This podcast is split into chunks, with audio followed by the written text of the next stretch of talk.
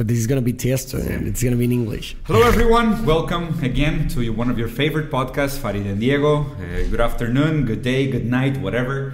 Uh, we're gonna have a special episode today, so you're probably gonna be psyched out by the fact that you're gonna have to read the subtitles if you don't speak English. But there's a good reason for that because last week we had an amazing opportunity to interview a great, great artist. In, in fact, it's a guy that I admire a lot, uh, DJ Tiesto. Uh, he's originally from Belgium, if I'm not wrong. The guy has been uh, Belgium, is it? Or, or, Holland. Holland, sorry, yeah, yeah sorry, my, my, bad. He's from yeah. Holland.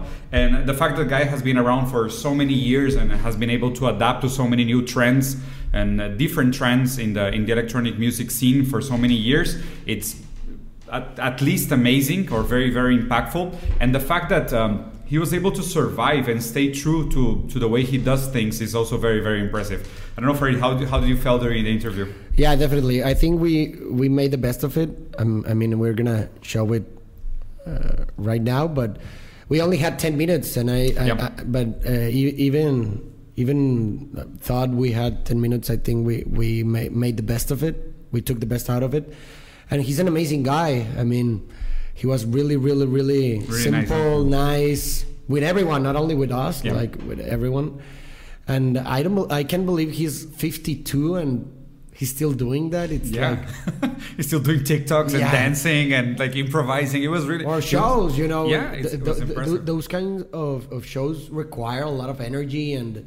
Yep. You know, and, and, and also for me, for me, what is what is really interesting is that um, you guys you guys will see during the interview, but the fact that not only is he 52 which is like a lot to a be lot. still relevant in the in the electronic music yeah, arena man. which is well again there's people of so many ages already that are fans of, of electronic music and the different styles yeah, of electronic right. music me myself included and i'm already 38 so it's yeah. kind of strange to see him being so relevant with new generations it's like that's how right. strange that a guy that started like almost 20 years ago is that's still right. relevant still making stuff that is new that is uh, innovative, that is challenging, that is uh, cool, that is. Uh, it, it, feels like he's still tapping into the spirit of generations mm-hmm. in the way that he does music. No, he yeah. did it with business like his last big hit. He has done it so many times in the past with so many summer anthems like uh, uh, "Love Is Gone" and like so many different. Yeah, it, it's crazy for me. For me, it was really really impressive. I really felt like I was fanning out in a, yeah. in a big sense because I was I was really impressed by the I guy. I saw that. Yeah, I appreciated I was, that. yeah, yeah, it was it was easy to notice. I grew up with with his music, so for me it was kind of hard to to hide. And even the fact that he's probably one of my top three, top four DJs of all time, in the sense that the fact that he he could remain relevant for such a long time, and other DJs that I admire a lot kind of disappear in the scene. You know, like they either stop making music or they stay too close into their own style that they were not able to adapt and survive. Yeah. And that that was probably for me one of the big things that blew me away with with listening to Tiesto. And and the fact that he mentioned, and I don't know what you think about this, that he adapts to these new styles because in the end he loves music so much and he loves producing so that was his excuse to, to staying relevant yeah and, and one of the things that uh, i think is very very significant is that what you said he's he has been relevant for a lot of, of time and I, I believe in that like in the artistic industry what what's more difficult is to stay relevant through time. I mean, yeah. you can have one, uh, one hit wonder, or you can be relevant or famous for five years, or so, but to stay relevant for a long, a long period of time with so many yeah. genres uh, passing through and, and new generations, that's a lot. Yeah, and and I think especially in electronic music, I mean, yeah. in the, the, fact that it. Well, I won't say it's easy to produce or easier to produce because it, it really depends on mm-hmm. the artist more yeah. than the genre itself. But the fact that, for example, he was saying in an, another interview that he traditionally produces or fall in love with a song in one day. Mm-hmm. He says that if the song is good, he will produce it in a day and he will feel it in a day if the song is worth the time, the investment, and everything or not, right?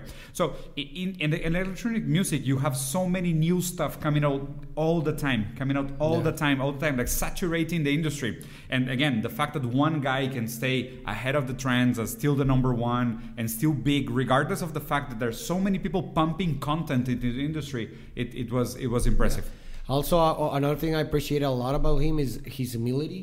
Yeah. You know, when, when we mentioned like the difference between a DJ and a producer, and, I, and that I told him that, that I believe he was more than a DJ, Yeah. but a produ- uh, he was also a producer, and he answered like a thing like he was putting himself a little bit like down uh, Below. below from Avicii. He Yeah. mentioned th- those kind of guys that he said that they were like original producers, and that Yeah. take it that, that took a, a lot more work. Yeah. And he was just like a, a remixer. A remixer. That, that was the characteristic of his job, Yeah. which which is not a thing to to put below. Yeah, it's not- it's not to be embarrassed its about. Own Yeah. skill, you know. And actually, if, if you say like if you want to make a, a metaphor from that, uh, remixing is uh, like a metaphor for a creative, you know, because the the, the creation comes from combining like a persisting idea with a new one, you know. Yeah. And and that synapses makes a whole new idea, you know. I agree. And when you remix, you're actually doing that. You're you're taking like persisting Pieces. ideas, pieces,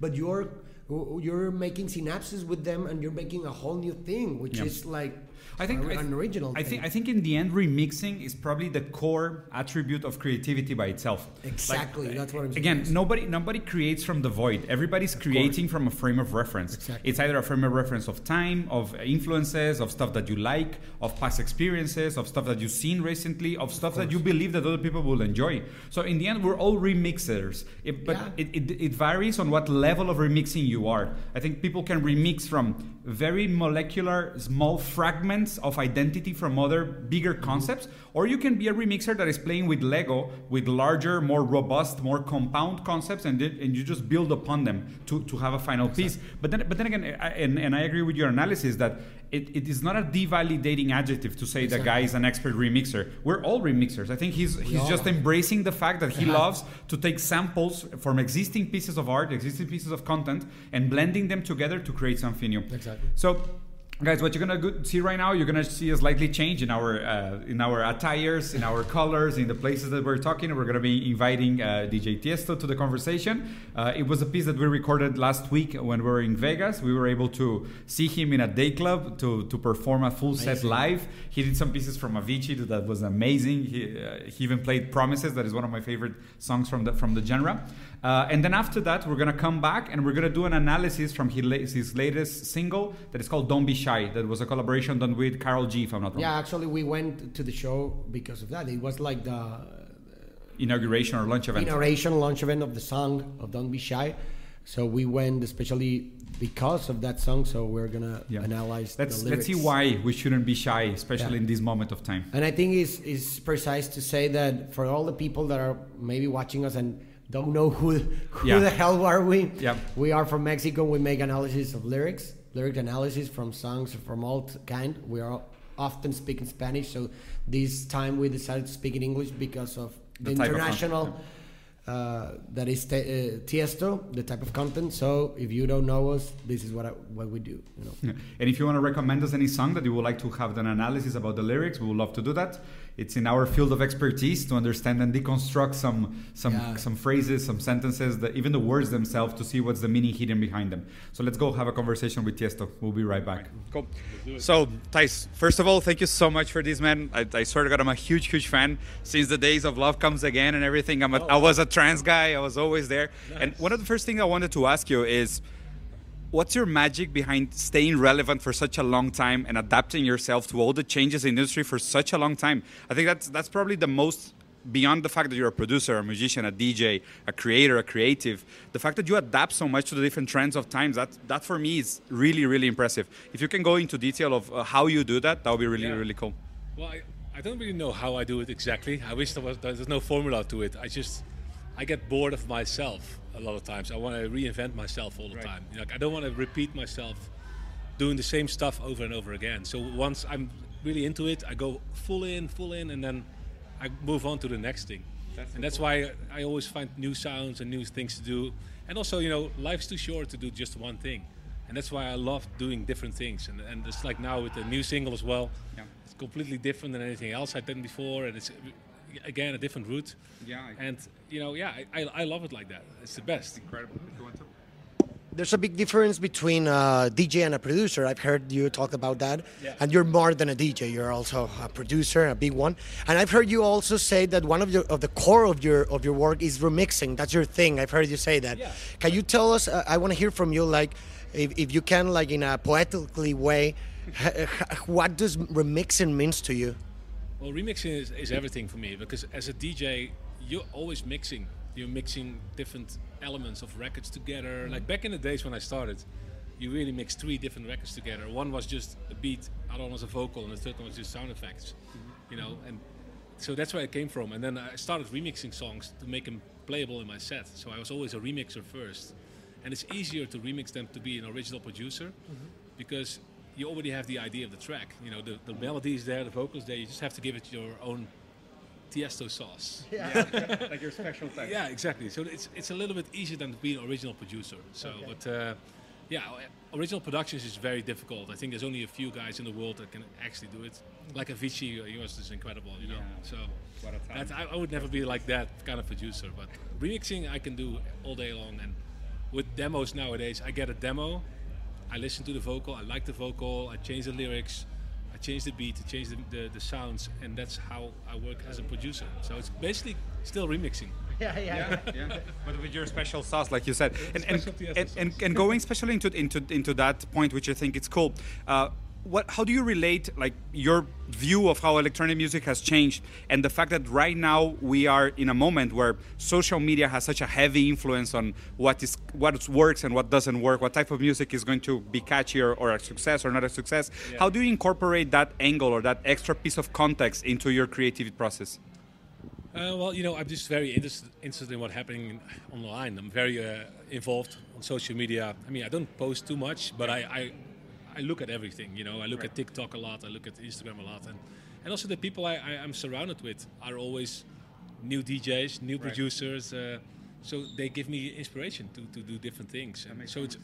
It's yeah, it's, it's a lifestyle. It's just like it's not like uh, that. I think about it like, oh, I need to make something like this, or I gotta stay cool. I do this, but you just run into people and they give you ideas, or you, you meet people, you play a show somewhere, and that's where you that's where I get my inspiration from. That's awesome. So going into the music, going to the song. Let's get into the song real quick. Uh, don't be shy. Does it? My question is, does it have to do like with with the situation that we're living in? Like we've been locked down for more than a year now, and we've been like uh, uh, trapped. We we can't see each other, and now like maybe we're seeing some light behind the tunnel. This this is like a call for when you go out again. Don't be shy. Yeah.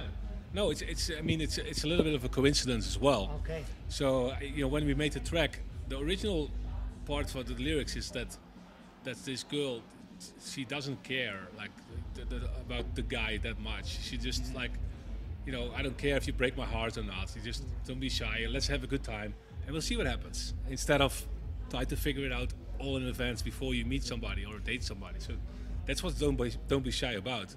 But then with COVID, we were like, you know, don't, don't be shy is also very important. a very great message to people who can't talk to each other for 15 months, uh, always wear masks, scared of each other. Don't be shy. It's, look, you know, it's not the end of the world. Let's let's get back together again when, when it's safe. You know. Yeah. And, and, Yeah. and if you don't mind, I think I think that's one of the reasons. Like when immediately when I first heard the song, it immediately connected with me. I think it has like this halo of resonance and importance in this moment that we are living. Which, like again, love is this perpetual emotion that we're always talking about. But love in the context of COVID is so weird. Yeah. Like we're just like discovering again what does it mean to connect with people, with to create empathy, to look at each other, to be near each other, to Yeah. trust. You know, not to be shy. So that that's why I think it's going to be really an immediate success. Not only musically, but I think lyrically, it also speaks a lot to that sense. And, and a personal question, if I may, how are you when you're shy? Do you consider yourself shy in any way? Uh, yeah, absolutely. I mean, I got more confident over the years when I got when I got older.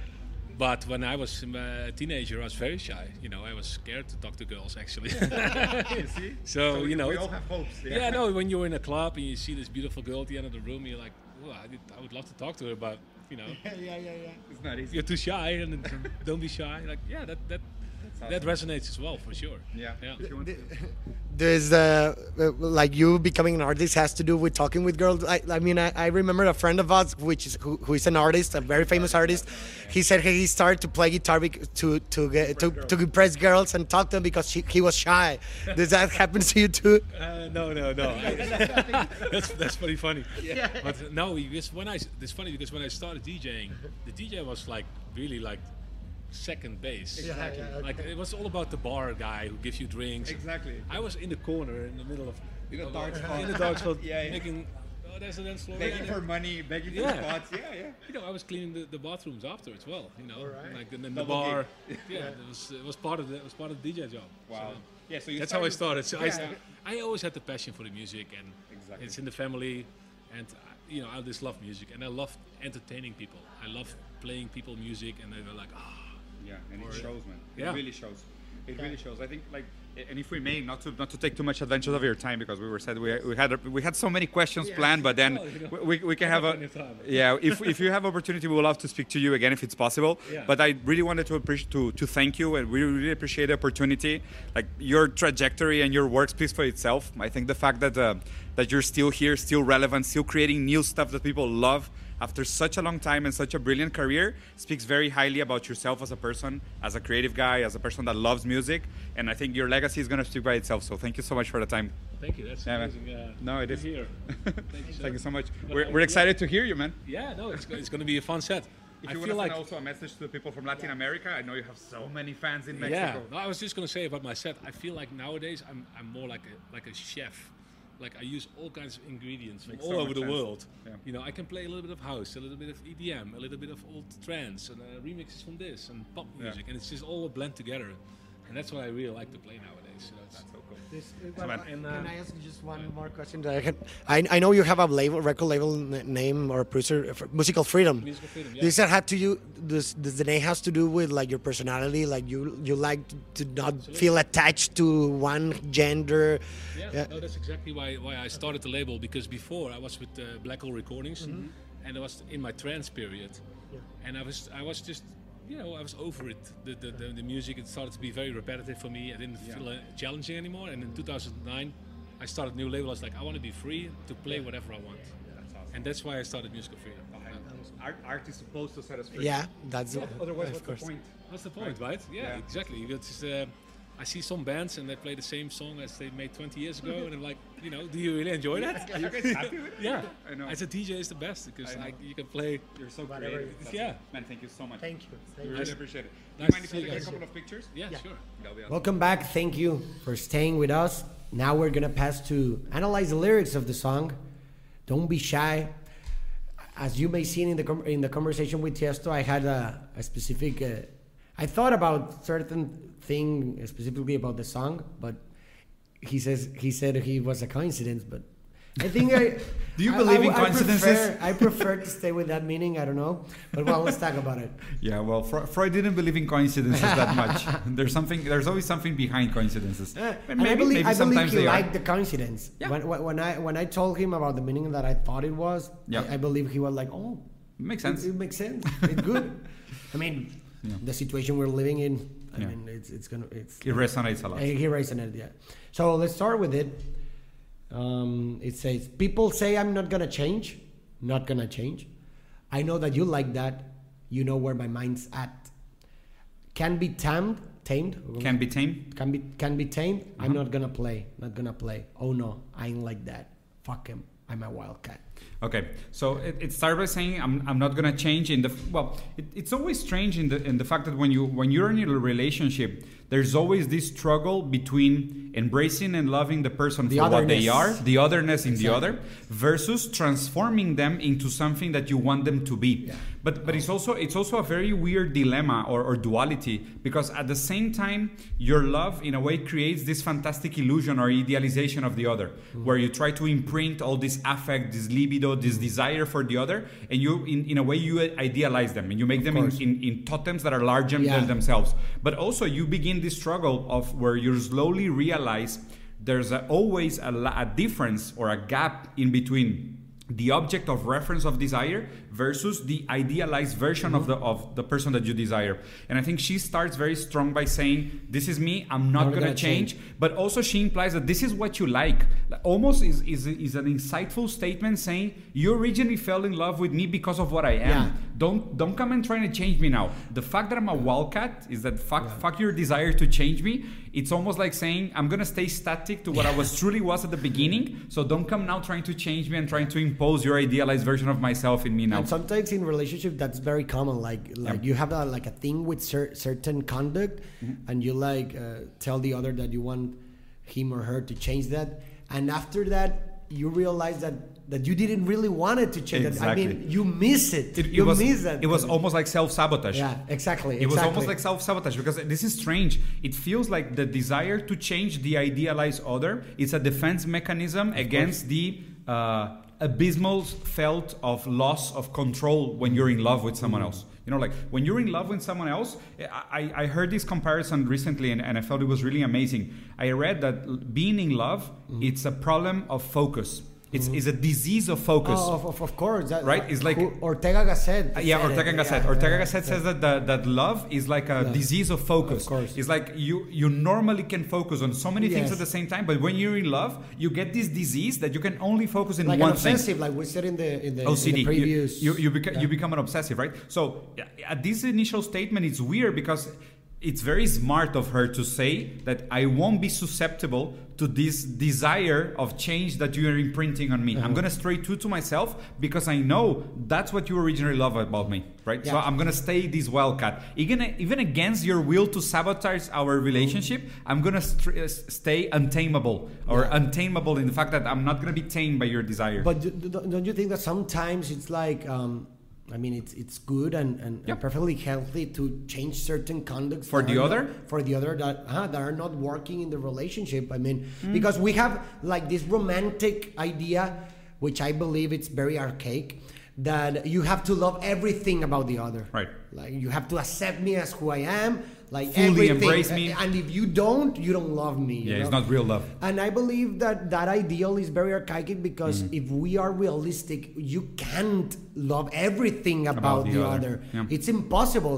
The best you can do is like to recognize The otherness. the other as, as, as, as he or she is, Yeah. but not necessarily like love their flaws. You know, you can recognize and accept their flaws, but not love them.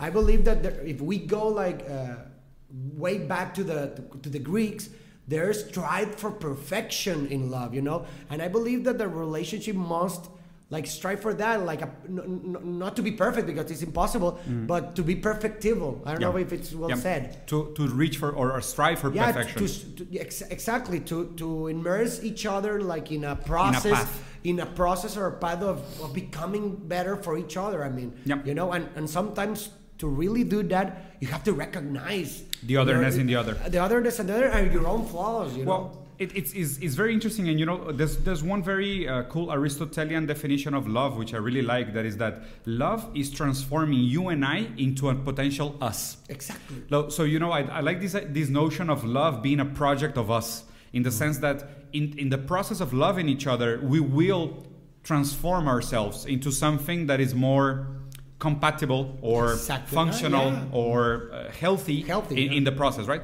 But but then again, this this this also takes me to a very pragmatical idea of love, which I, I, I don't completely like, to be honest with you. I'm more of a romantic. I'm, I like drama. I like drama in the sense that I think I think toxicity, imperfection, flawlessness, uh, it, it injects uh, an extra layer of jouissance in the sense of uh, uh-huh. uh, add, add the desire goce, like add the like additional pleasure that is uh, beyond the healthy pleasure. It's unhealthy pleasure of relationships, you know. And and it's strange because it feels like almost we have this natural instinct to have these unhealthy pleasures Yeah, yeah, in relationships. of you know. It- we enjoy the toxicity, we enjoy the differences, we enjoy the flaws, we enjoy these clashes, these conflicts. We enjoy them. It's, it's, it's weird, but it's also it brings me to the question: are we able to have so much pleasure from our relationship without the unhealthy pleasure? You know, can healthy pleasure replace all the unhealthy pleasure of relationships? Can can relationships survive only on healthy pleasures alone, or do we fundamentally need some unhealthy yeah, pleasures in well, definitely. I in where as believe well? that you need the contrast, definitely. But I mean, there's there, there's some kind of contrast, another kind of Yeah, contrast. I you agree, I agree. There's levels. There's levels Yeah, of not black and toxicity, white. you know agree. exactly. So Not stabbing each other, killing each other. You, you don't need to go that far. Yeah, yeah. you ended up dead. Yeah, yeah, yeah. Well, I, Well, I, enjoyed the, the it was flaws. yeah, it was awesome for a while. so let, us go on awesome, with the like- sun. Okay, let's move on. Um, where is okay? The, she uh, she says, "Baby, break my heart. Give me all you got. Don't ask why, why, why. Don't be shy, shy, shy." So break my heart. It's it's all yeah. yeah, she's she's looking for she she, she obtains uh, a secondary Pleasure. pleasure from Yeah, th- this is exactly what I meant. This is exactly what I meant when I when I was talking about this notion of uh, relationships have to survive in a way with this balance between healthy and un- un- unhealthy mm-hmm. pleasure. And I don't think all unhealthy pleasures from relationships can be substituted for healthy pleasures. I really believe so. The fact that like break my heart, you know, like give me everything that you got. Be that intense, energetic, passionate guy. Don't be shy. You know, like like just let it like give me everything that you got. But you really like, like we we can also like state this premise like does really she knows what she wants? You know, she's Nobody saying, kn- nobody knows what yeah, they want, yeah. Like she's saying like, baby, break my heart, but do you really do you really mean it? Yeah, do you know what it means? Do you Yeah. know what it means? Or do you really want to Yeah. be bro- broken? What what is that? You want him to Uh-huh. date your mom or something like that? the desire. She only wants the desire, the, the Yeah. fantasy, the imagination Yeah. that she had. You know, not not the The realization the of her desire. realization of the desire. Exactly. Yeah, maybe we're seeing here an, like an hysteric. I think so. Yeah, probably. It's very hysterical. Yeah. Well, uh, then she says, "Is it love or lust?" Hmm, nice, Nice. nice differentiation. I can get enough. Don't ask why, why, why. Don't be shy, shy, shy. Is it, Is it love or lust? Okay, tell me what you think. What is Well, it, love or uh, lust? Sometimes we, we get confused with that. You know, it's, it's very common to to uh, to determine or to question ourselves about the difference between love or lust. Lust meaning like a sex. Uh, Yeah, libido, like a libido, yeah. you know. But the, the Physical- yeah, physical the, phys- the physical thing. Uh, and and to be honest, I believe like when we were talking about this study about the, the chemic, the chemistry of love, Yeah. uh, I believe they're absolutely different stuff, but sometimes they Mm. Intertwine. inter- intertwine, you know, Yeah. because actually the, reg- the the brain regions that activate with one thing and another are different, Mm. you know. So definitely you can you can have sex with someone you don't love, definitely. o sea, And you can love somebody that you uh, have sex with. exactly, you know.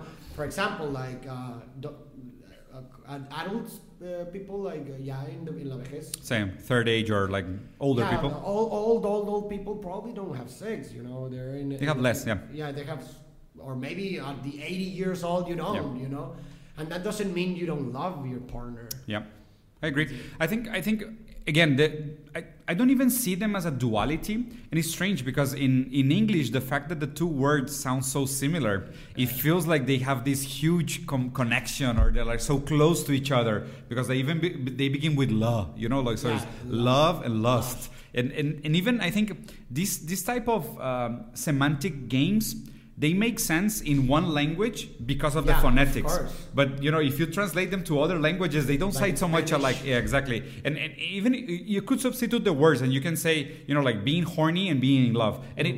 Well, it already feels like different, you know. Like it doesn't sound so so Yeah. similar. Even if lust is not a is, is not a, an exact synonym of lust, horniness and lust is not exactly the same thing. One could be more vague, more banal, and the other one could be slightly more romantic, if you want. I think that they are using a, a play of games and sounds to make it feel like the two words are very close, even if I don't believe they're, they're close enough. The other fact that is interesting is I think that they lust fundamentally needs uh, an imaginary support. Okay, like you you cannot feel lust for somebody or for an, or even for another object or for another concept without some imaginary support. You, course. you need a certain Yeah, degree like a fantasy. Exactly. You need the support of fantasies. You need the support of, fantasies in order to build a lust. Uh, In order for lust to exist, you need the support of a fantasy itself. And and it's strange because in a way, love it's it's is it's a fantasy. It's, it's a fantasy in the sense of building this ideal other, Exactly. idealizing, constructing this totem, this notion of the super other. Give what you don't have to to who isn't. to No, who isn't yes to, to somebody that doesn't exist. So it's strange. I think in the, the they do support each other and the fact that she's confusing love and lust could be very chemical in the fact that it's like it feels like um You're infatuated, you know. exactly you're infatuated it, it feels like a, like a distortion in the field of perception Uh-huh. it's like something weird is, is happening in my field of perception so i'm confused is it love or is it lust but because you're intoxicated it feels like intoxication this Yeah. like And uncontrollable something desire That, something that, that is interesting that I just Thought about, realized uh-huh. is like how lost sound. So how similarly it sounds like being lost, like lost and lust lost, lost and lost. Uh-huh. And sometimes you can have like a, a dissimilarity because somehow when you're uh, with the other, uh, you- when you have a sexual relationship with the other, you're being lost into the other. you know? Absolutely. You wanna merge. You're merge. and. You get lost to the Yeah. other. So I don't know. It, it just But- sounded to me. But- that's and, I, and I think it's a super cool analysis because the fact that um,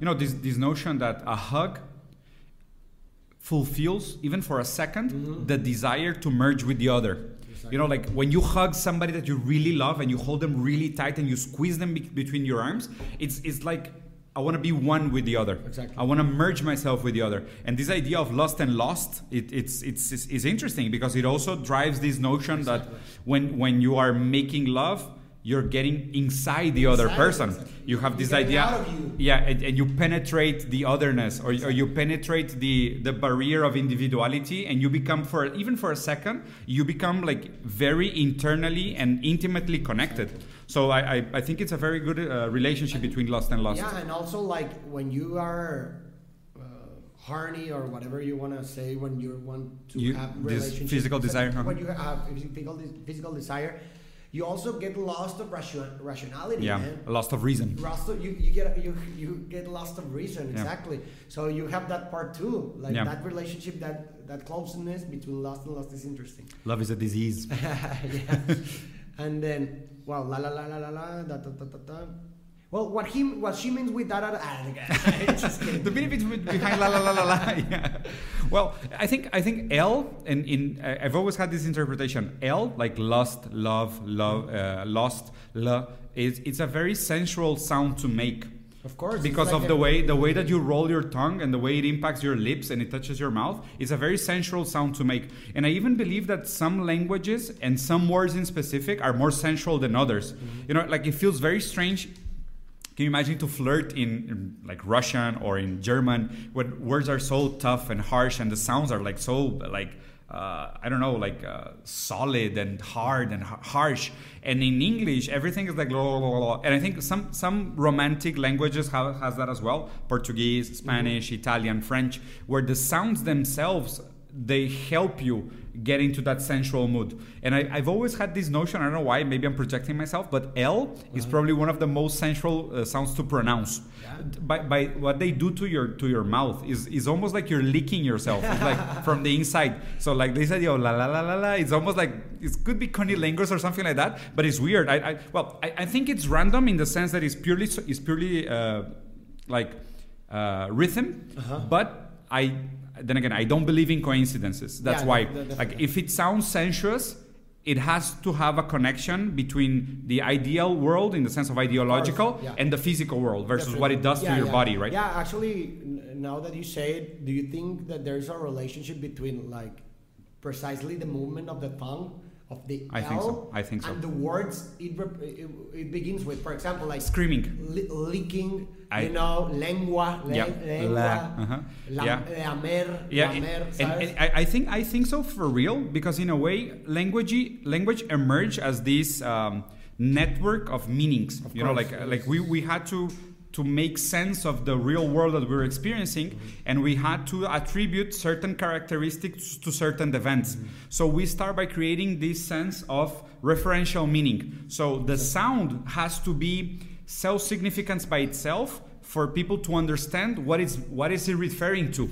Because if you don't have any relationship between the sound that you're making and the object that you're referring to or the action or the memory that you're referring to people won't be able to easily Exactly. relate. So so of course there needs to be a frame of reference. Of course there needs to be a frame of reference. That that's why you know like for example uh, crunchy sounds like crack crack tend, tend to you, you tend to attribute them to active action you know to to to something that takes energy action and whatnot and m uh, tends to be more passive Yeah. tends to be more mellow and, and stuff like that and and that's why i believe l is a very sensuous word to pronounce and it's no coincidence under that same logic that a lot of words in different languages that require your tongue to massage start with L. your inner lips start with l or sound with l Yeah, so definitely. yeah Well, that, and that just emerged because we just say La, la, la, la, la. Yeah. yeah. And then And then people say, well, it, it, it repeats. People say, I'm not going to change, not going to change. I know that you like that. You know where my mindset. Can be tam- tamed. I'm not going to play, not going to play. Oh, no, I ain't like that. Fuck them, I'm a wildcat. Oh, this is interesting. I, I think we, we, we didn't. We skip it? We skip it before. But what's the reference be, or meaning behind wildcat? You know, Mm. that's uh, like a common Yeah. reference or, or, or analogy between like being a a beachy or let me let me give you let me give you an analysis. I think I think it's it's several levels in the sense that mm-hmm. first wild it's it's the opposite of Savage. tamed. Yeah, Like- savage, you're extrovert. You know? Exactly, but but also in the sense that a lot of animals were domesticated, and some species of animals are unable to be domesticated. Like for example, they say zebras within the within the families of horses, donkeys, and asses and whatnot. Zebras are we are unable to domesticate mm-hmm. them. They are untamable by nature, right? So. For me, this antagonism that is created is between tameable and untamable, wild and tameable. between, you know, you're, you're, Yeah, you're- and she's saying I'm wild. I'm not tameable. Okay, which is also interesting by the fact that, uh, of course, in this uh, patriarchal hierarchy, we tend to have like uh, men as the dominant genre and women as the dominated genre Mm-hmm. because dominated, uh, sorry, dominative requires dominated, Of course, right? yeah, yeah. Otherwise, it doesn't make sense. One doesn't exist without the other. You need somebody to dominate you need for somebody to dominate to exist they need to dominate over someone else right?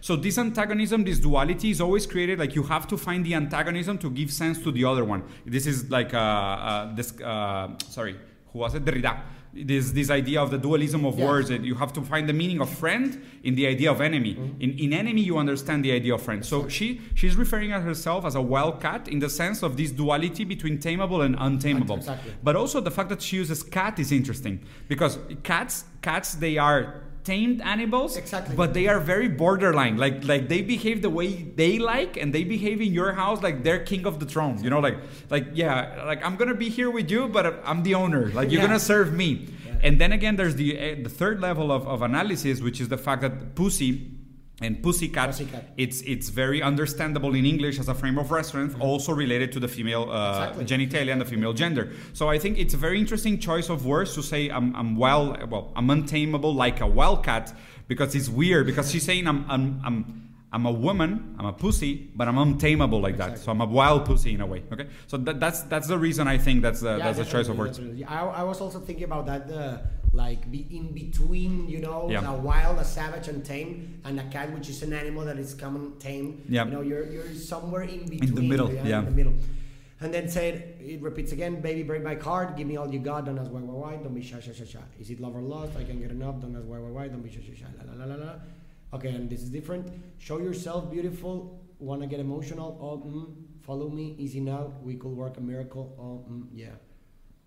And then repeats, baby, my heart, and is it love or? Can, can you read again the, the last Yeah. paragraph? Show yourself beautiful. Wanna get emotional? Oh, follow me, easy now. We could work a miracle. Oh, mm, yeah. Do you think when she says when I get emotional, oh, do you think it's like a deception to get emotional, or you think she's exclamating to get emotional as also a good part of showing yourself? I believe that she's uh, like uh, talking to, like, let's say the, the, the song is "Don't Be Shy." I believe she like she's trying to tell someone Mm. like, uh, come out and let's have fun or get Yeah. emotional, you know. So. I believe like she's like saying, "Show yourself beautiful." I mean, like, come on, don't be shy Yeah. to show yourself that you're beautiful. I guess. And when I get emotional, I mean, like, let's uh, have fun. Yeah. Let's embrace our embrace feelings. Let's embrace our feelings. Follow me, like, don't Yeah. be shy. Follow my example in a way. my example. The And wildcat. we could work a miracle. Um, yeah, we, we, we could. I, th- I think it's it's it's a nice ending in a way of saying like um, I think that the the parts that build upon this notion of not getting shy is uh, well first this idea of revealing yourself which which then again I, I have some resistances versus this this notion that there is there is is there a real you to show inside of you I I'm, I struggle with that notion. Yeah, I, th- I, I struggle with that idea because I think it's very new age in the sense that it's very artificial to. Is there something inside of you that you can reach by yourself that you can show? I hardly believe so. But I also believe at the same time that it's true that we're all acting out so much that we tend even to get lost between all these demands of acting other people's desires upon us. Like we're expected to behave in so many ways mm-hmm. that we, we get lost and we, we hardly question do I want that which is desired of me you know like I, I love i love this sentence and it's something i did for the analysis of the ending of evangelion and is this sentence from lacan lacan says that the, the objective of analysis is for the subject to realize if they really want what they desire is, is to get um, The conciliation between the Exactly, conciliation. That's the, the perfect word. The conciliation between want and desire. And desire. Do I want what I desire? Because the, the premise is that one doesn't choose what they desire. I cannot choose what I desire. Exactly. If, if I'm suddenly like I don't know, like walking in a club and I see a super hot girl that I desire, I, I, I don't I don't choose who to desire. And maybe she has a boyfriend, I have a girlfriend, and it's like well, desire just sprung out of me because it came from the id. You know, it came from a very suppressed, uh, instinctional, libidinal eros. Like uh, it, it's, it's a desire. I don't control it. But then what you have to do is that you have to make peace. Do I want to act upon this desire or not, or do I suppress it, or do I like uh, give it another meaning? Do I symbolize it or something else? You know, like how do I deal with my desire? So that that part I think is really cool about the song. This notion about uh, showing your true self beautifully, but it also implies that you're gonna have to make peace. The, the, Do you want what you desire or not? And you believe that that desire is something that definitely something spontaneous, something beyond your control. But you believe that that uh, spontaneous moment or that spontaneous object can be provoked like consciously. Well, uh, the, the the Freudian explanation to that is that we have three levels, right? So unconscious, pre-conscious, and conscious. What is in the pre-conscious is whatever can become conscious at any given moment of normal life, right? What is in the unconscious has to first become pre-conscious in order to become conscious eventually. So the unconscious have several things. One of them is the repressed desires. All the desires that emerge from the id, they reach the I, and when the I cannot deal with this desire, the I represses the desire and sends the desire back to the unconsciousness level. And then in the unconscious, we forget about the desire. But the desire keep manifesting itself as as impulses, as symptoms, as deformities of the original desire itself. So I and it's strange because if you if you go further into the reading, this notion that well desires have an origin, but they have an origin in the unconscious. Mm-hmm. So for them to, to, to, to be brought out of consciousness, they have to be triggered by, you know, like the, the speech of the other, the, the language of the other, socia- uh, so, uh, uh, society, uh, what others expect of me, this notion of what I want. Uh, and of course, there are some in libidinal uh, instinctual desires like hunger, uh, desire for sex, course. for reproduction, uh, being tired. Like those desires can be very instinctual, almost like uh, animal. But some of some other desires can be social, can be about uh, success, about lust, about uh, passion, and and they will have more. Uh, like a reconstitutive notion in the sense that the others will imprint the desire upon me they will reach my unconscious and then they will eventually emerge out of my id and i will perceive them as my own desires even if they're not even if they were stolen from somebody else Yeah. that's that's my interpretation Yeah, definitely. And, and I mean, what, I- what I was trying to ask is like if you believe that precisely that object of desire, which is spontaneous, I mean, you're not like voluntarily can say, oh, I want this. And I mean, Yeah. you can't born. we don't know what that. we want yeah. Exactly, but may, I, I, what I was uh, asking or thinking is like maybe you can like manipulate the variables Mm. to make like that spontaneous moment of the desire of the object change. I mean, if we say like the, Maybe. the, the, the speech of the other, the society you live in, all that, Super id, uh, yeah. all, all that uh, have an influence in your in the object of, of your desire. What happens if I voluntarily make a triple mortal? Yeah, you yeah. know, go to live in another place, Country. leave my family. I. I believe naturally my, my, my desire will change. I don't know to where, Yeah. but it will change, I guess. But, but then again, remember that uh, desire, when, when it manifests into the I, it's already distorted because we, it is the fact that we could not deal with it originally. It's always like a manifestation that is always like uh, mutated. It's always like deformed by this halo of whatever. Um, you know, like this this is a very old example from Freud. That like say like a, I fear horses. I fear mm-hmm. horses. I fear horses. I don't like authority. I hate my father. Mm-hmm. Like what originally triggered your fear of horses was your hatred for your father. But the fact that you couldn't deal with the fact that you wanted to commit patricide or kill your father and you repressed it made the desire come back in distorted ways again and again and again and again until somebody, a, psych- a psychiatrist, a psychoanalyst, a psychologist, was able to have a conversation with you and find these missing pieces of the puzzle within your speech and reconstruct your past, giving giving meaning to your past mm. in, in a in a different point of time where your personality is more is more powerful, has more strength, and you're actually able to deal with your desire and say, well, I, I don't really want to kill my father. I mean, I mean, I don't like him because of a lot of things, but I don't want to kill him. So I don't fear horses anymore mm. because I was able to make peace with the Yeah. fact that this repressed desire that I originally had now has another meaning that I can actually make peace with and I can and I can move on. And going back to the song, I think that uh, this notion of showing yourself beautifully it also implies a growth of character in the sense that for you to be able to show your true self you have to strengthen your character. Otherwise you're not going to be able to make peace with your desires and your desires are going to keep getting repressed and keep coming back as symptoms unless your character goes stronger with a stronger super superego with a stronger notion of self with with work on yourself about uh, self-identity about affirmation going to therapy and growing as a person growing more mature understanding the roles of society and the reason of reality falling in doubt you know falling in love with the, with this notion of lack of knowledge.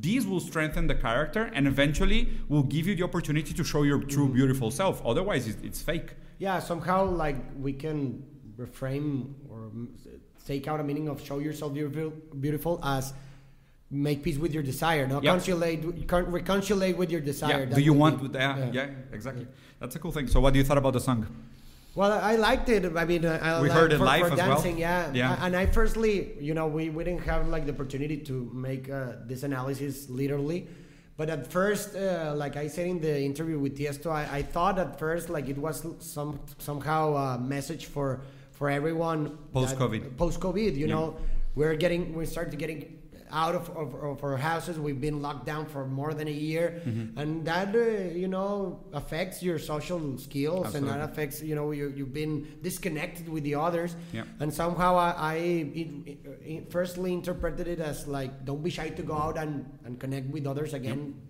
since you've been locked up for so long. Eh, but but I'm, I'm going to give you the reason here. I think you're absolutely right. Because why? Because like uh, if we try to apply the same notion of repression of desires on society, I think that the song itself is a symptom. Yeah. Right? So even if the words are twisted, Uh-huh. they are speaking about the repressed desire. And for me, the real repressed desire is to get out of COVID. You know, so so this song for me, it's a manifestation of a twisted symptom that we do have. We do want to get Definitely. out. We do want to connect again with each other. This is just a twisted symptom. This is this is why this song will connect with people because Yeah. people internally Have will- this, yeah. they they need tools they need weapons of resistance to give meaning to their repressed desires so that, that's why i think i think like this is a good analysis a good analysis is to go beyond the objective uh, lyrical Ly- meaning of and, and go into the symbolic meaning of things And which i actually- think you're absolutely right Yeah, and I mean, the song was con- contingent of of, the- context, of, yeah. of, of COVID. Yep. You know, it was just written and Yeah. made and produced in COVID. So Absolutely. definitely should. uh, People should were very careful at the party that we went to. Like Yeah. everybody had safe spaces and, and like social distancing. no, not really. Like we, Well- we were lucky. We're in a cool place, like above above the DJ, so we, we had a lot of space to breathe, and everybody was like at least a, a little bit apart. Yeah. But in the middle of the party it was like at least let's say risky to say the least. Yeah, definitely. I took a test and I'm negative, so yeah, I'm- I I'm pretty two. safe. I, I took two, Yeah. and I was negative. Human. I, I've never had COVID. Lucky Never, guy. Never. Cool. Yeah, I've been very, very lucky. so well, thank you. I, I, I guess this is this is it. Yeah. You have everything else. Yeah, yeah. I'm, I'm happy with the analysis. I'm happy too. I hope you're happy too, and I hope you enjoyed it. I, I hope that all the people that that are like or that listen to us regularly could understand well all what we Try to explain. try to explain. And uh, leave And- us your comments. Yeah. Like, what you think? What you? Th- how was this? Um, did you like it? Should we do this kind of Analysis. analysis in English, international, uh, more often? Yeah, and, and and it's weird. I felt I felt um, like it was an original opportunity for us to explore ideas that we have spoken about in the past in a different way. Yeah. And and even speaking about the same topics in a different language, it, it gives them a different meaning. You know, like Yeah, it, it, it, it's almost like seeing the same thing from a different angle, mm-hmm. which is which is cool. It's like I don't know, you like to draw, but then one day you have to do sculpture. Yeah. So it's like you're you're you're in love with the notion of aesthetics, arts, and shapes, but then you have to do it in three dimensionally. And I think I, I think speaking in other languages give you that opportunity. So everybody that you saw us for the first time, or you like fell in here by mistake because you want you like Tiesto or because you like the song, I hope you guys enjoyed. Uh, feel free to leave us your comment, subscribe, like. If you want to see more content like this, especially in English, uh, leave us a comment which about which song would you like us to to to talk about, and we will do that. So thank you so much. Thank you. We'll see you guys soon.